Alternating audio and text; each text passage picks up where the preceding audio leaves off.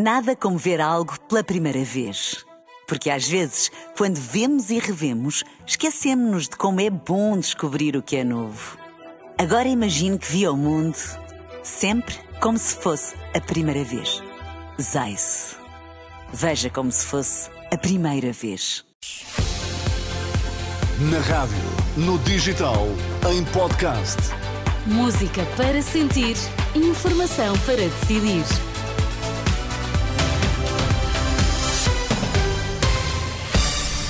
Notícias na Renascença, para já os títulos em destaque. O Parlamento acaba de aprovar projeto de resolução do PS sobre o TGV. António Costa fala em eh, maturidade democrática. Hospital de Santarém, com mais de 100 doentes nas urgências à espera de vaga para internamento. As notícias no T3 com o Miguel Coelho. Acaba de ser aprovado na Assembleia da República o projeto do Partido Socialista sobre a alta velocidade, diploma aprovado sem votos contra e com a abstenção do Chega.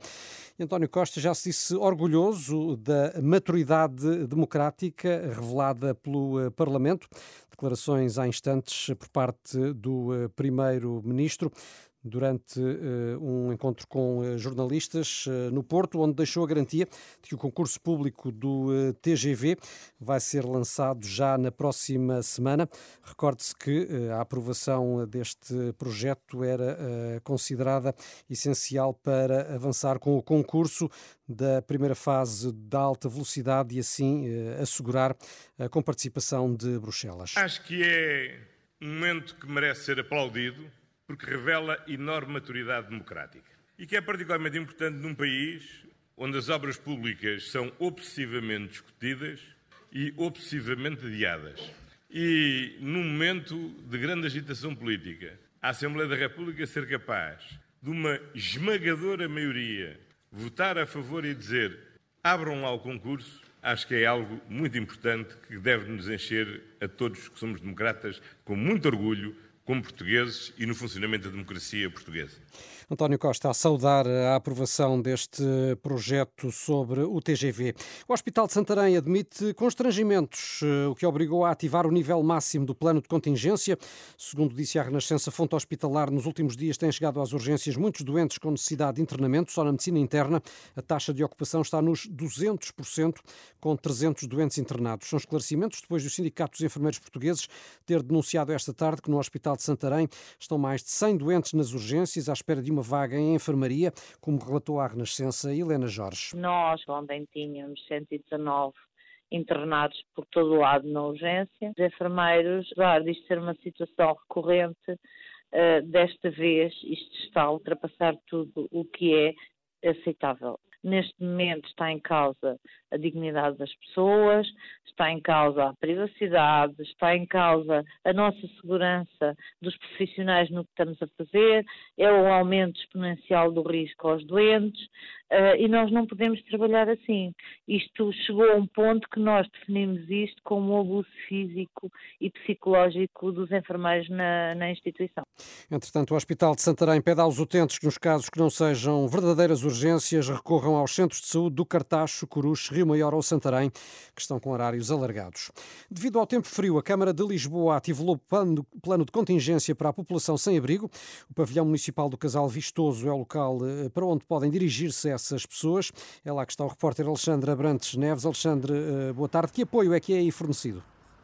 Olá, boa tarde, Miguel. É um espaço que, em primeiro lugar, faz parte do plano de contingência da Câmara Municipal, como tu bem dizias, e que está feito a pensar para um melhor conforto das pessoas em situação de sem-abrigo. Tem capacidade neste momento para 100 pessoas, pode chegar até às 150. Funciona entre as 6 da tarde e as 9 da manhã do dia seguinte e servem-se até refeições de manhã à noite e também há um espaço para acolher os animais que normalmente vivem com estas pessoas na rua. O presidente da Câmara Municipal, Carlos Moedas, marcou presença até há poucos minutos aqui no pavilhão municipal do Casal Festoso. Explicou que normalmente só aciona o plano de contingência quando as temperaturas são inferiores aos 3 graus, mas que devido às previsões dos próximos dias decidiu acionar o plano já hoje. Vai reavaliar a necessidade de ter este centro aberto no domingo, mas por aqui no pavilhão do Casal Vistoso já está tudo pronto. Hoje é mesmo a primeira noite em que este centro recebe as primeiras pessoas em situação de sem-abrigo. Recordo que a previsão da meteorologia indica que as temperaturas podem eh, descer mais a partir da próxima quinta-feira. A Câmara de Oeiras anunciou igualmente um plano de contingência para pessoas em situação de sem-abrigo que podem eh, pernoitar no quartel de bombeiros do Dafundo, sendo assegurados, além da dormida, banho e refeições. Depois de três rejeições, o Tribunal Constitucional aceitou a inscrição do Partido Nova Direita, o Partido Ossanda Liber, pode assim participar nas eleições legislativas do dia 10 de março. O Ministro da Administração Interna admite que há desigualdades salariais entre as forças de segurança numa altura em que eh, polícias estão em protesto junto ao Parlamento e noutros locais do país, nomeadamente contra eh, as desigualdades salariais em relação à Polícia Judiciária. José Luís Carneiro reconheceu que é preciso trabalhar mais para aumentar as remunerações de todas as forças de segurança. De acordo com o que a Renascença apurou, há também eh, falta de condições das viaturas em várias esquadras, com carros patrulha inoperacionais, nomeadamente em Lisboa, Porto, Faro e Setúbal, sendo este outro dos pontos que são alvo do protesto por parte dos polícias. E na véspera da greve dos trabalhadores da Global Média, o governo garante, Miguel, que está atento à situação deste grupo de comunicação social. A Autoridade para as Condições de Trabalho está a notificar as empresas do grupo Global Média pela falta de pagamento dos salários e do subsídio de Natal.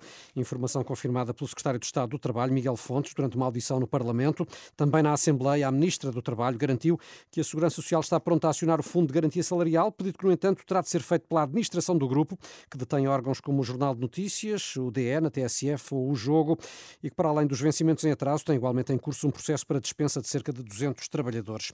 Nesta edição das sete temos o comentador da Renascença, Henrique Monteiro. Henrique, boa tarde. Olá, boa tarde. Eh, conheces como poucos a realidade dos média em Portugal. Como é que imaginas que se pode solucionar este problema da global média? Olha, acho muito difícil solucionar-se porque os jornais que fazem parte, os jornais e a TSF, que, faz que fazem parte da global média, eh, têm vindo a decair na circulação, nas vendas, nas audiências, como aliás os outros jornais, é um fenómeno geral, mas no caso particular da Global Média houve sucessivas más gestões. E, portanto, isto é um problema quase que se adivinhava. Por último, como se isso não fosse pouco, o, o, o, último dos gestores, antes dos atuais, Marco Galinha, vendeu aquilo a um fundo que não se sabe quem é e que nomeou um fundo uma sem pessoa. Rosto, não é? Sim, sem rosto, mas sabe-se que é um representante chamado Ducasse, que está na Suíça, mas o fundo é das Bahamas, pois não se sabe se tem alguém do Brasil. E quer dizer, um fundo sem rosto que nomeou um diretor-geral cá em Portugal, o José Paulo Faf, quer dizer, que ninguém, não passava pela cabeça de ninguém que, que, que essa pessoa em concreto pudesse gerir um, um digamos, um, uma folha de paróquia, quanto mais um grupo de comunicação social. E, portanto, quer dizer, isto foi o princípio de Peter e, e ao mesmo tempo a lei de Murphy. Foi tudo sempre para pior. Independentemente que é que da solução que possa, que possa vir a surgir, uh, até que ponto é que o Estado pode ter aqui um papel?